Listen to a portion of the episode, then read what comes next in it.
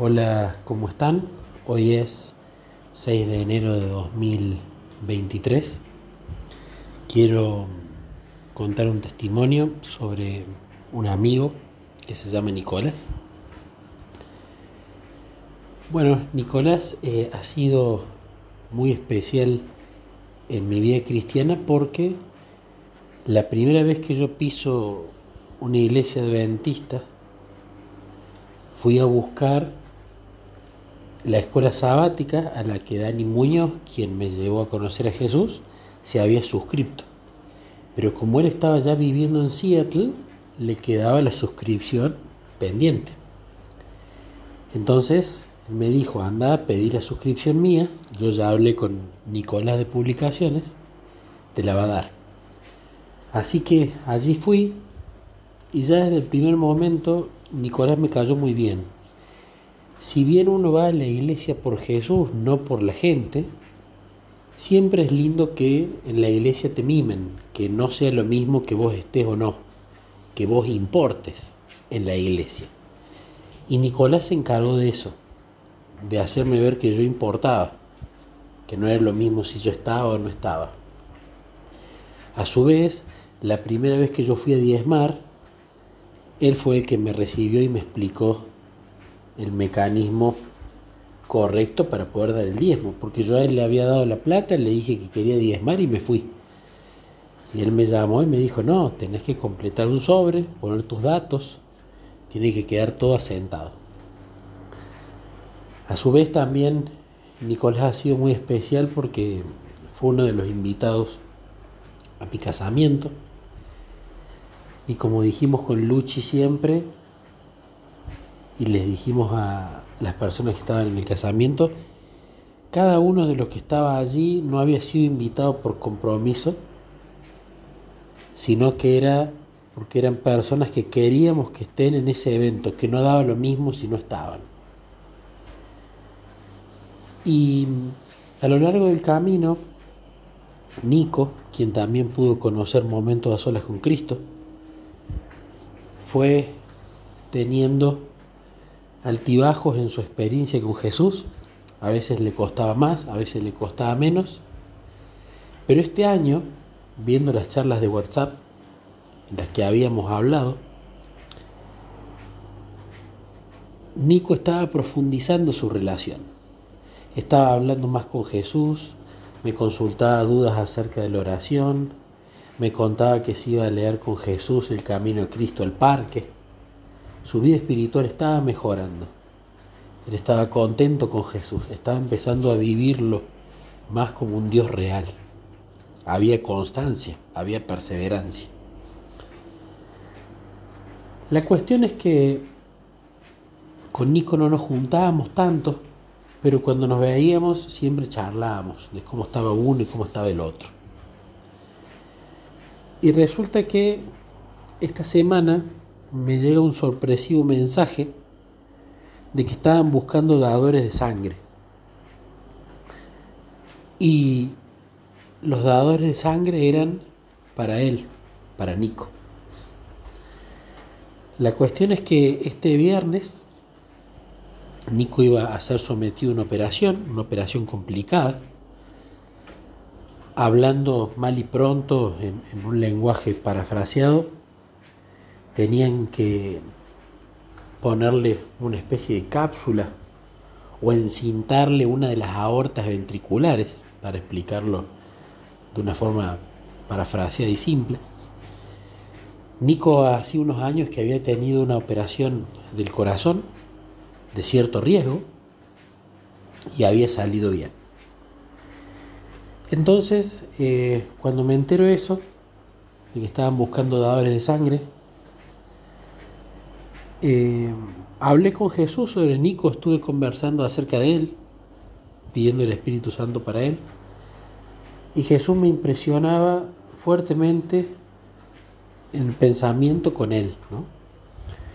Y a medida que han pasado los años he ido aprendiendo a diferenciar cuando Jesús pone a alguien en tu mente para que ores por él o por ella y cuando pone a alguien en tu mente para que no solamente ores, sino que le escribas. Me pasó con un con un amigo de México, adventista, que volvió a la iglesia después de un buen tiempo y nos conocimos a través de, del canal de testimonios en Spotify. Y él me escribió y empezamos una amistad. Y resulta que una vez Jesús me lo traía a los pensamientos todo el tiempo y yo lo que hacía era orar por él. Pero era tal la insistencia en el pensamiento de tener este chico que le dije a Jesús, bueno, le voy a escribir. Y cuando le escribí, justo él me había contado que había sido papa, pero a los pocos meses su niño había fallecido y que como resultado de eso había contratado un pintor y había hecho hacer un cuadro, donde en ese cuadro se puede ver a su abuelo en el día de la resurrección de los justos y un ángel que tiene a su hijito bebé para entregárselo a su abuelo, para que seguramente también se reencuentre con él y su esposa. Y esta vez con Nico me estaba pasando lo mismo, era muy insistente el pensamiento, así que dije, bueno, le voy a escribir, seguramente debe estar con muchas personas escribiéndole, seguramente debe estar eh, a lo mejor ansioso o nervioso por la operación. Así que decidí escribirle tras la insistencia de las impresiones en la mente. Le escribí, fue una charla muy breve y Básicamente, la charla se centró en que Jesús lo amaba, en que esté tranquilo, en que esté en paz. Así que en la charla noté que él estaba en paz, que estaba tranquilo. Y luego, eso fue el miércoles aproximadamente, y ayer, en un momento del día en el que estaba trabajando, nos comunican que Nico no había resistido la operación que estaba en coma, muy comprometido, y finalmente luego que falleció. El primer sentimiento fue de tristeza. Era un chico joven, 38 años.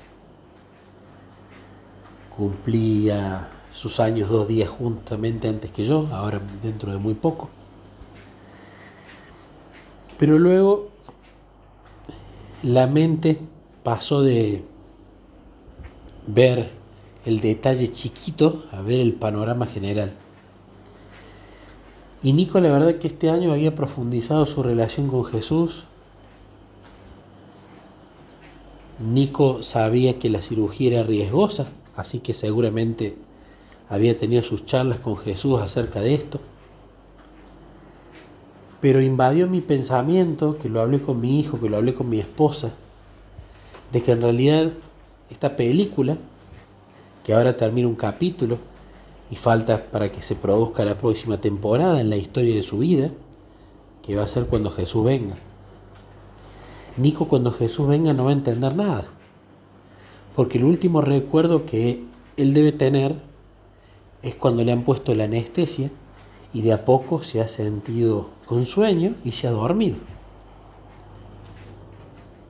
Y cuando Nico despierte, que va a ser en la resurrección de los justos, cuando Jesús venga, no va a entender nada.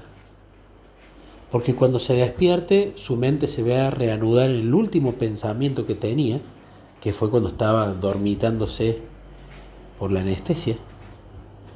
Y cuando se despierte va a decir, bueno, terminó la operación. ¿Cómo me habrá ido en la operación? Pero lo que va a ver no va a ser una sala de médicos, no va a ser una sala de terapia intensiva o de cuidados intensivos, sino que va a ser a Jesús volver. Y ahí seguramente a Nico le va a hacer el clic y va a decir, para, para, para, para, acá pasó algo yo estaba siendo operado y ahora está viniendo Jesús. Y se va a dar cuenta que falleció a causa de las complicaciones de la operación, que él no salió de esa operación.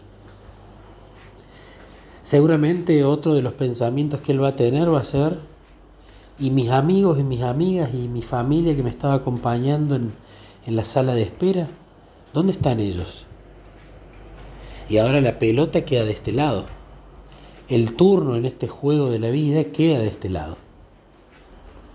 ¿Qué hacemos sus amigos, sus amigas, sus conocidos, sus hermanos de iglesia, sus parientes? ¿Qué hacemos con el tiempo que nos es dado, que nos queda? Con el tiempo de gracia que nos resta. ¿Qué hacemos con él? ¿Estamos ocupando ese tiempo en conocer a Jesucristo, que es la vida eterna, el camino, la verdad y la vida? Estamos buscando una relación más íntima con Jesús para tener al Hijo, ya que tener al Hijo es tener la vida. Allí viene la parte que nos toca. Finalmente, anoche fuimos al, velorio de Nico. A mí en general no me gustan mucho los velorios. El primer velorio que tuve fue de mi abuela Potota, de mi querida abuela Potota. Yo no entendía mucho por qué se había muerto, por qué no podía estar viva, por qué había que sufrir. Fue muy doloroso ese velorio para mí. Pero quería ir al velorio de Nico. Uno nunca sabe si va a poder ser luz para otros allí, en ese tipo de momentos y situaciones en la cual la gente está más permeable.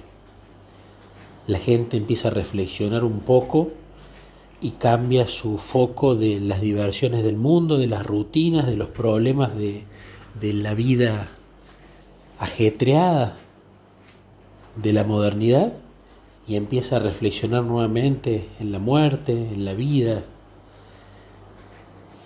en los abrazos que no dio, en las cosas que no dijo, en lo efímera de la existencia, en el tiempo que nos queda, en qué estamos haciendo. Y resulta que allí, en el velorio, había mucha gente, lindo ver mucha gente porque era mucha gente que lo quería. Pero lo que más me sorprendió fue su madre, porque cuando me quise acercar a saludarla, había tanta gente que quería saludarla que bueno, no pude saludarla. Pero cuando nos íbamos, ahí sí pude despedirme de ella y darle un abrazo. Y realmente la madre estaba muy entera. Yo estaba intercediendo por ella, intercediendo por la gente que estaba ahí, en un rincón de la pared, pidiendo al Espíritu Santo que Jesús prepare el terreno. Y cuando fui con la madre, la madre estaba entera, sin lágrimas, entendiendo que su hijo estaba sufriendo y que era mejor que ahora descanse. Y cuando me toca mi turno para saludarla, le, dije eh, que Nico cuando se despierte no iba a entender nada. Y ella allí sonrió y me dijo, sí, es cierto. Y yo le digo esto que comenté en el audio, porque él cuando se levante va a tener el recuerdo de cuando le pusieron la anestesia. No va a entender nada, porque no va a estar más en el quirófano. Lo va a venir a buscar Jesús. Y ella me dijo, sí, yo antes en mi creencia anterior pensaba que cuando uno moría se iba al cielo con todos sus familiares y se reunía allá. Pero aprendí que no, que es un sueño, es un descanso. Así que él no va a entender nada cuando se despierta. Y se sonreía y se reía por esta situación. Esa señora estaba entera, estaba en paz y estaba con la certeza de que iba a volver a ver a su hijo. Todo esto me recuerda, y leyendo ayer, a lo que dice Eclesiastés donde Eclesiastés dice que mejor es ir a la casa del luto que a la casa del banquete, porque aquello es el fin de todo hombre, y el viviente debe poner esto en su corazón. Eclesiastés 7.2. Y es muy lindo lo que dice el comentario bíblico adventista sobre este versículo en una parte, que dice que siempre debe acompañarnos el pensamiento solemne de que llegará el día cuando inevitablemente tendremos que encontrarnos con nuestro Creador. Durante toda nuestra vida debemos prepararnos para este encuentro. Y me llevó justamente a tener en mente esto. ¿Me estoy preparando para encontrarme con Jesús? ¿Es ese el mayor foco del día? ¿Preparándome para encontrarme con Él? ¿Estoy viviendo aquí el cielo en la tierra para que cuando vaya al cielo simplemente sea una continuación de una relación íntima acá? ¿Estoy compartiendo con el resto de las personas los testimonios y lo que me sucede en mi vida diaria con Jesús? Aventuras, anécdotas, experiencias, etcétera. Estoy más focalizado en conocerlo, en relacionarme con Él, que en tener conocimiento intelectual de Jesús. Como dice Elena, ¿estoy más ocupado en el Cristo viviente o en el Jesús de la historia? ¿Reconozco más al Jesús que está vivo o al Jesús que está escrito simplemente en los evangelios? Lindas preguntas para hacernos, lindas preguntas para que sirvan de termómetros espirituales, de brújulas, para que vayamos viendo si estamos siguiendo el norte o nos estamos desviando. Recordemos que en una brújula, si yo me desvío 5 grados del norte, al principio no puede parecerme mucho, pero tras horas y horas, días y días, semanas y semanas de hacer ese desvío mínimo e imperceptible al principio, hace que luego termine en un lugar totalmente distante.